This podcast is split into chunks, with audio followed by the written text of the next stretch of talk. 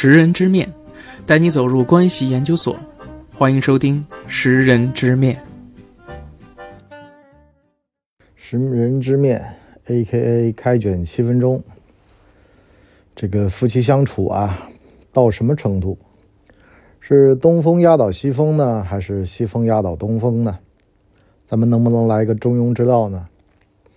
最近呢，世界杯，我在抖音里面呢看到一个男的在厕所里面敲敲打打，他老婆呢开门发现呢他一边在喝啤酒，一边呢在看着电脑上的足球画面，一边呢假装在那儿修家里的马桶。评论里面说什么的都有，然后呢就有人呢好心的说啊，给他炒俩菜吧，不容易。家人要怎么相处？夫妻之间要怎么沟通？这事儿呢，很多的老一辈儿啊是有说法的，可是呢，架不住啊，现在的这些两性博主也好呢，还是某一些女性博主也好呢，都喜欢强调自己的权利，忽视自己的这个所谓的责任，所以呢，就造成了这么一个很荒谬的画面。啊，就像多年以前有一个女的说的：“宁愿在宝马车上哭，也不愿意在自行车后座上笑。”弄得呢，这个时代进入了拜金主义。你说有钱好不好？我觉得还行吧。你说有多好也未必。但是呢，缺德好不好？缺德带冒烟，那就真不好了。所以呢，反过话来说，咱们今天呢就聊一聊这个和他人相处的关系。第一呀，夫妻关系到底是什么？这玩意儿像上课了。实际上，我觉得从本质的角度上来讲，就是个协作关系吧。这两天我们周末家里面呢洗洗弄弄，天儿好的时候呢，把被单被罩拿出来晒一晒；天儿不好的时候呢，下雨天打孩子，闲着也是闲着，是吧？教教儿子的这个课业。日子也很快就过去了，我老婆呢就逮着跟我说：“哎呀，这日子过得一晃眼好快呀，每天哪有那么多忙不完的家务呢？”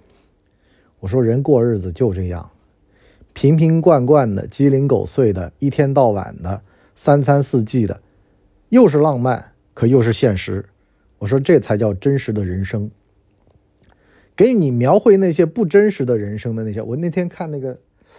叫啥？不要和陌生人说话，还是叫什么的？就那个有一个凤凰卫视的一个女主持人做的一节目，里边呢就讲到了个豆瓣的抠小组，啊，就是怎么抠，男的呢生活抠，男的呢活着抠，女的呢生活抠。完了呢，就有人出来接受采访，说呢自个儿原来做广告策划的，完事儿呢就发现了消费主义的这个真相，就是呢引发你的焦虑，完了呢让你买东西。反正呢，女的三十了，没有这些东西你就失败；男的三十了，没用过这些东西你就失败。我突然就想到我一个哥们儿，我这哥们儿特别有意思，十几岁的时候就立志，跟我讲说，男的呀过三十了，手上必须得带一块叉叉牌的表，那牌子我就不说了，详见《古惑仔》。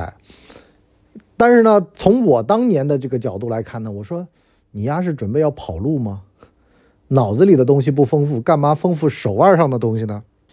但是呢，这个东西就是一个消费主义的洗脑方法，很奏效的。所以呢，很多的小仙女儿一上来就说：“哎呀，都不能给我钱的老公，我跟着他干什么？”可是，你就像我说的一样的，你身体里面就没有这个液体排泄物吗？你就不能照照撒泡尿吗？是不是？看看嘛，很多事情其实就这样的。不可能存在明珠暗投，大概率的情况下啊，我不能说小概率了，因为呢要把话说严谨了。大家都是普通人，过普通日子。你说两个人一块努力攒套房，别玩小心眼，别玩那些耍心机的东西，那么俩人快快乐乐的把一辈子度过去了，挺好的。这真的就像，就是完美婚姻的关键是什么呢？装聋作哑。啊，在关键的问题上面表达态度，在一些非关键的事情上面看着它发生。我那天看那个塔尔萨吧家，里面呢那个泰森他爹，就那个史泰龙身边的那个司机，他爹呢说啊，你这钱啊挣着臭钱，你当小流氓你完蛋了。完了呢，小流氓越讲越生气，就扔了一堆钱走了。完了呢，他爹就追过来说：“你要去打架是吧？那我看着你。”什么叫家人关系啊？这就是第二点，安全，必须得在我眼皮子底下发生，我得确保我儿子的安全。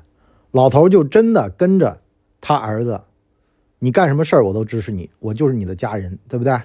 我不会在那儿跟你讲道理、讲道德，说，哎，打架是不对的，我们要。告诉警察叔叔，泰森，你都快三十了，是不是？你也得找个正经活了。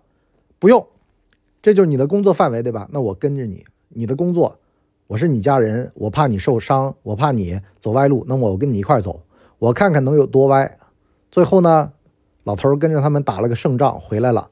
啊，虽然那事儿干的其实挺犯罪的啊，就把那个二氧化氮的那个一氧化二氮嘛。那个气盆给抢回来了，就是所谓的笑气啊，那种东西，啊，就是这个片儿其实三观挺歪的，所以这个年轻人就尽量不要看美剧，这是我的一个，就三观还没形成，因为他们很多的世界观，包括他们很多立法都有问题的，什么一些什么东西合法化是吧？你说那个电费特别夸张，为什么啊？自己想想是不是？啊？那个需要很多光照的植物是什么啊？那么反过来说。家人是什么呀？家人就是我信任你，我必须得确保你的安全。那么我得跟着你在干的一些事儿呢，我阻止不了，那我就跟着，那么就行了。反正呢，就是家人就是这么一个陪伴的作用。第三呢，别做黑洞。我那天跟朋友聊聊到一个共同的朋友，我们当时啊都咯噔了一下。我说那哥们儿是个黑洞。什么叫黑洞呢？就这人想问题吧，永远想的是反面的。你跟他说：“哎，这东西真好吃。”他说：“哎呀，文博呀，你们是吃过好东西的呀。”我说：“哎，今天天儿不错。”他说：“哎呀，你们啊，这个收入比我高，天儿不错的时候可以出去旅游。”哎呀，我现在手停口停啊。我们当时我就停下来了。我说：“你再这样，咱们今天就别聚了吧，没意思的，是吧？我把你当朋友，你把我当什么呢？”他说：“文博啊，你看吧，你有底气。”啊，家里支持，原生家庭好，能够给你这份底气跟我翻脸，我连翻脸的底气都没有。我心想，你伴侣啊，有的时候就这种，如果你讨到这种伴侣，黑洞型的、消耗型的，那就整个就废了。我那天也是抖音短剧，我现在特别喜欢看这种土味的。他那个老婆，我就看一半啊，我真看不下去。老公呢，好不容易说今天呢干代驾，那个老板呢给他打赏了两百块，今天挣了四百，挺好的。坐那吃饭，吃着吃着，老婆就。你看隔壁小李，月入十万。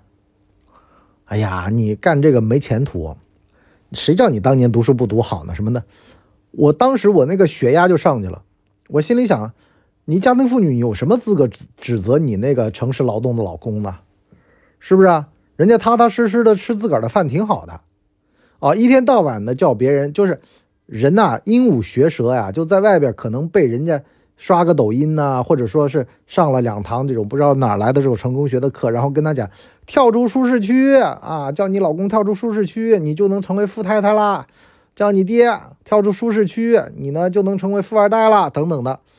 可是我今天听惠英红讲的一个话，我觉得很有道理。他就说薛凯琪，薛凯琪说：“哎呀，我老是找我演那种什么小姑娘，我都烦了。”惠英红说：“人家也找我演妈。”我这把年纪了，女演员，啊，角色很受限制。可是呢，我就尽力演好那个妈，什么意思呢？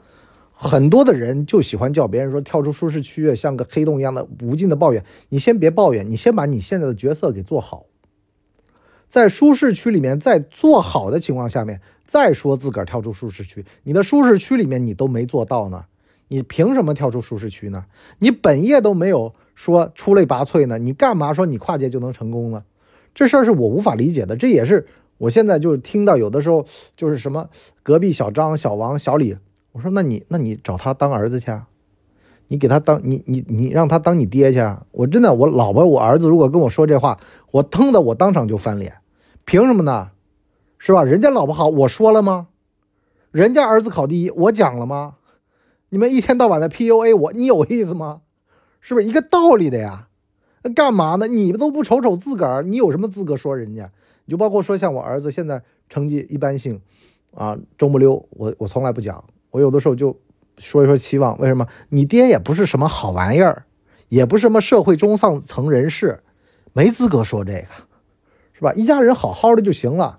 你不嫌我老，我不嫌你丑，你也别嫌我穷，我也不嫌你读书不行，咱们凑合过呗，是吧？这才叫踏实过日子。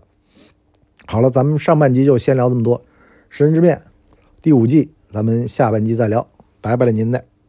我们的节目每周七天，每天更新一集。